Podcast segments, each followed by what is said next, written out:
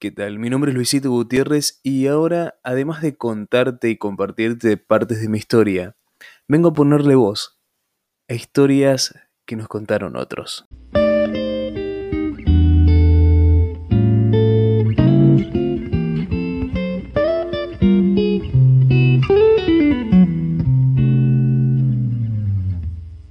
Hoy, Elena sabe, de Claudia Piñeiro. Se trata de levantar el pie derecho apenas unos centímetros del suelo, moverlo en el aire hacia adelante tanto como para que sobrepase el pie izquierdo, y a esa distancia, la que sea, mucha o poca, hacerlo bajar. Apenas de eso se trata, piensa Elena. Pero ella piensa, y aunque su cerebro ordena movimiento, el pie derecho no se mueve, no se eleva no avanza en el aire, no vuelve a bajar, no se mueve, no se eleva, no avanza en el aire, no vuelve a bajar. Eso apenas, pero no lo hace. Entonces Elena se sienta y espera en la cocina de su casa. Tiene que tomar el tren que sale para la capital a las 10 de la mañana. El siguiente, el de las 11, ya no le sirve porque la pastilla la tomó a las 9 entonces piensa y sabe que tiene que tomar el de las 10. Poco después de que la medicación logre que su cuerpo cumpla con la orden de su cerebro. Pronto.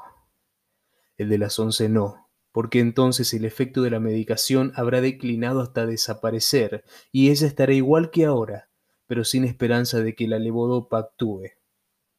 Levodopa se llama eso que tiene que circular por su cuerpo una vez disuelta la pastilla. Conoce el nombre desde hace un tiempo. Levodopa. Así le dijeron, y ella misma lo anotó en un papel porque sabía que no iba a entender la letra del médico. Que la levodopa circule por su cuerpo, sabe. Eso es lo que espera, sentada en la cocina de su casa. Esperar es todo lo que puede hacer por el momento. Cuenta calles en el aire, recita nombres de calles de memoria, de atrás para adelante y de adelante para atrás. Lupo, Moreno, 25 de mayo, Mitre, Roca, Roca, Mitre, 25 de mayo, Moreno, Lupo, Levodopa.